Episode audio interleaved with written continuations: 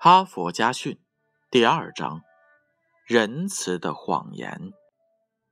一八四八年，美国南部一个安静的小镇上，一声刺耳的枪声划破了午后的寂静。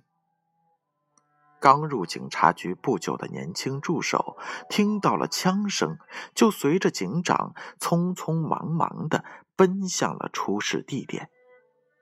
一位年轻人被发现倒在卧室的地板上，身下一片血迹，右手无力的松开，手枪落在了他旁边的地上，身旁的遗书笔迹纷乱。他倾心钟情的女子就在前一天与另一个男人走进了教堂。屋外挤满了围观的人群，死者的六位亲属都呆呆的伫立着。年轻的警官标不住向他们投去同情的目光。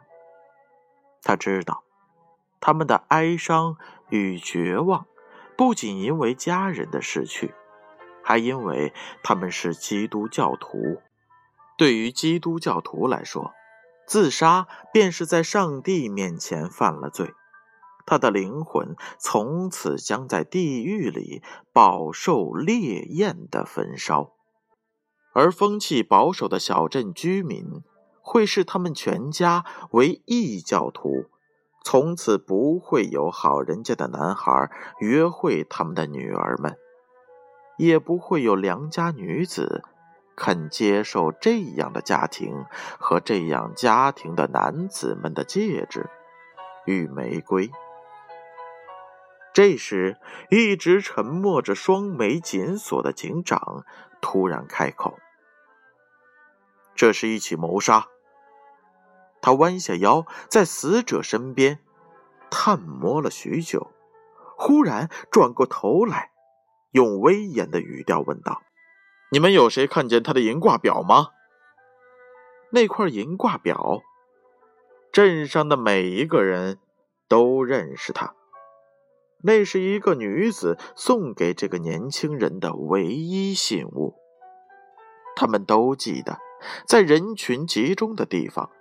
这个年轻人总是每隔几分钟便拿出这块表看一次时间。在阳光下，银挂表闪闪发光，仿佛一颗银色温柔的心。所有的人都忙乱的否认，包括围在门外看热闹的那些人。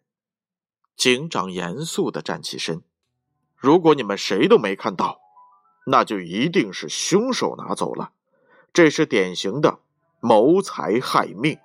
死者的亲人们嚎啕大哭起来，耻辱的十字架突然化成了亲情的悲痛。原来冷眼旁观的居民们也开始走进了他们，表达安慰和悼念。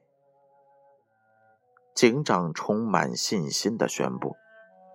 只要找到银表，就可能找到凶手。门外阳光明媚，六月的大草地绿浪滚滚。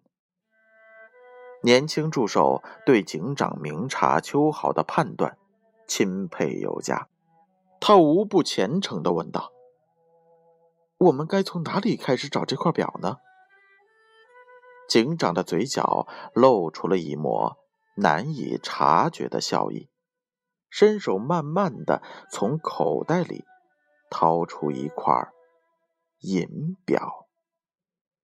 年轻人禁不住叫了出来：“难道是？”警长看着周围广阔的草原，依然保持沉默。那么，他肯定是自杀的。你为什么硬说是谋杀呢？这样说了，他们的亲人们就不用担心他的灵魂的去向，而他们自己在悲痛之后，还可以像任何一个基督教徒一样，开始清清白白的生活。可是，你说了谎，说谎是违背时的。警长用锐利的眼睛盯着助手，一字一顿地说：“年轻人，相信我，六个人的一生比摩西石的百倍还重要。而一句因为仁慈而说出的谎言，只怕上帝也会装着没听见。”那是年轻警官遇到的第一桩案子。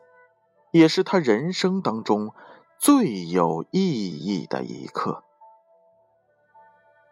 故事讲完了，接下来让我们听一听编后语吧。上帝在对我们进行判断的时候，绝不看我们在怎样说和怎样做，而是在乎我们为什么这样说和为什么这样做。喜欢用美丽的语言和漂亮的行动装饰的人，最好先看看自己的内心，然后再瞅一瞅上帝的眼睛。哈佛家训，建勋叔叔与大家共勉。